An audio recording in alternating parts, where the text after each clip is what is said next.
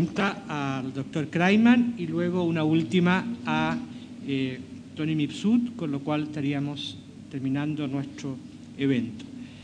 Señor Kreiman, al parecer de muchos sociólogos, antropólogos, teólogos, se cita Pedro Morandé, Försters, otros, el sacrificio ritual como experiencia límite define un núcleo clave en la determinación de patrones referidos a la identidad cultural. Para el caso del juicio y posterior condena a muerte de Cristo, ¿tiene el judaísmo un concepto de responsabilidad nacional respecto del caso? ¿Y cuál sería el veredicto de presentarse el autoproclamado Mesías en las calles de Tel Aviv hoy? ¿Qué es el Cristo condenado a muerte para la cultura judía contemporánea? La verdad es que es como para hacer un curso sobre religiones comparadas eh, y, teología mesiánica, pero eh, voy a tratar de encauzarlo más bien hacia lo que se refiere al sacrificio ritual, al, eh, sacrificio humano y específicamente al juicio y posterior condena a Jesús. como aquí se ha repetido por parte de los tres panelistas, los hechos son las expresiones de cada época. Y así en la Biblia se marca muy claramente cuando eh, la época o los signos de los tiempos, o el Señor a través de los signos de los tiempos, se opone al sacrificio humano. Y eso es entre la generación de Abraham y la generación del patriarca Isaac. Desde el momento en que es el Señor el que le dice a Abraham, no lo sacrifiques, no levantes la mano sobre el niño ni le hagas nada. O sea, Dios es el que se opone al sacrificio humano. Posteriormente, eh, en eh, las plagas en, Egipto vemos que la gran diferencia en la décima plaga es que los hebreos se oponían al eh, sacrificio de los primogénitos como, como culto de la primavera, ¿verdad? Como culto de, la fertilidad, y eso es lo que hace a la diferencia entre estos esclavos que posteriormente van adquirir eh, la libertad. Eh, finalmente, el judaísmo termina oponiéndose al, eh, al, sacrificio ritual de los animales cuando con la destrucción del templo de Jerusalén se impone la sinagoga en lugar del, del templo donde los animales eran sacrificados para que la oración y las acciones y la acción social, la justicia social y la oración sustituyan el sacrificio del animal como culto. En relación eh, al juicio de Jesús, eh, el Talmud eh, nos da claros indicios que jamás el Sanedrín juzgó a Jesús, ni mucho menos a muerte.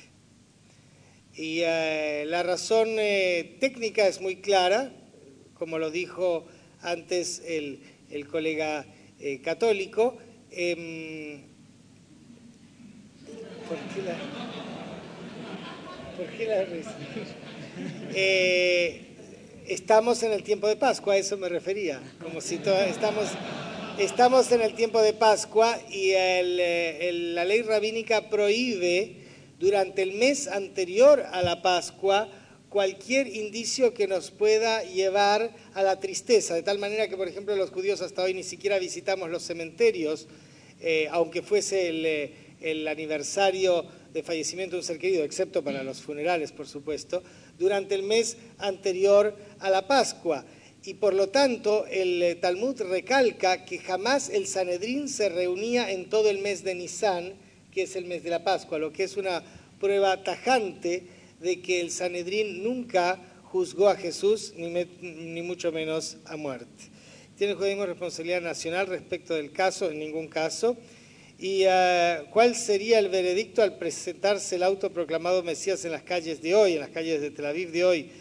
Eh, yo creo eh, con fe completa en la llegada de una era mesiánica, no sé si en una persona o en un, tiempo, que será liderado por una persona, y creo que esta espera que los judíos tenemos de la venida de un tiempo de paz coincide con la segunda venida eh, de Jesús, la paruxía, que todos estamos esperando, un tiempo en el cual eh, la justicia y la paz se impongan por encima de la muerte. Bien, y entonces la última pregunta al padre Tony Mifsud.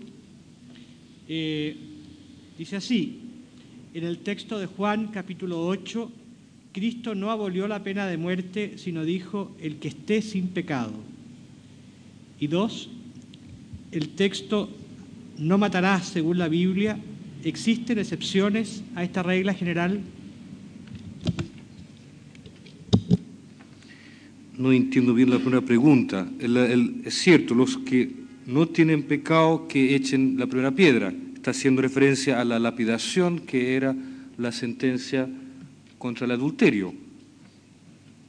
Eh, no abolió la pena. Claro que yo dije que no, no se pronunció sobre la pena de muerte, pero sí me parece una ocasión, a mi manera de entender, puedo estar equivocado, que ahí Jesús no aplicó la pena de muerte.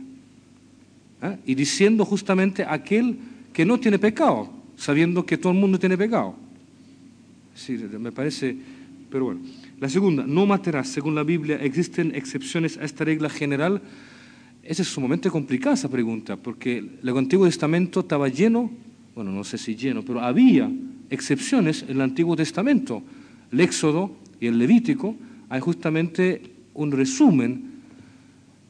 No respetar el sábado, creo no respetar los padres también, adulterio, blasfemio. Había una serie. Entonces, ¿la Biblia tiene excepciones? Claro que sí, que tiene excepciones a eso. Eh, ahora, me parece a mí que aquí lo más importante es lo siguiente. Creo yo, por lo menos como católico, que la Biblia es más que un libro, es la experiencia de un pueblo que se escribe. Adán y Eva es el primer hombre y primera mujer. Es, decir, es, es la experiencia de un pueblo, su experiencia de Dios. Entonces yo creo que hay que entender la Biblia en ese sentido, no sacando citas, porque si uno quiere sacar citas, va a haber citas contradictorias en la Biblia, porque los hay. Y eso yo creo implica su autenticidad. Jamás se preocupó de que sea cuadradita y todo muy bien. No, la experiencia de un pueblo, la experiencia humana creo que está llena de contradicción. Yo no sé por qué la contradicción es malo. ¿Quién dijo que la contradicción es malo? Si nos ayuda a crecer, pero esa parte, digamos. Pero pero digamos, eh, la Biblia, digamos, entonces, Señor, que no hay que entenderla por frases. San Pablo también dijo que un poco de vino después de la comida es bueno. Eso dijo San Pablo. Entonces, esa palabra esperanza hay que tomar vino. No hay que ver. Entonces, Señor, que hay que entender la Biblia en cuanto a experiencia profunda de un pueblo y la Iglesia Católica lo, lo pone como privilegiado porque nos ayuda a nuestra fe. Bueno, eh, John me había pedido un comentario muy breve sobre la pregunta a Tony nomás. Me parece que hay un problema de traducción en el español y sospecho y ofrezco para otro foro um, el trabajo de averiguarlo detalladamente, pero como hipótesis de trabajo, que la mejor traducción tanto en el Antiguo Testamento como en el Nuevo es no asesinarás, que hay una distinción técnica que se ha perdido en muchas traducciones. Eso nomás. Gracias. Si yo quisiera también concluir en relación a las excepciones que podría haber sobre el no asesinarás, eh, que probablemente el que hizo la pregunta quería referirse quizás a la defensa propia o a tantas otras excepciones que se podrían imaginar.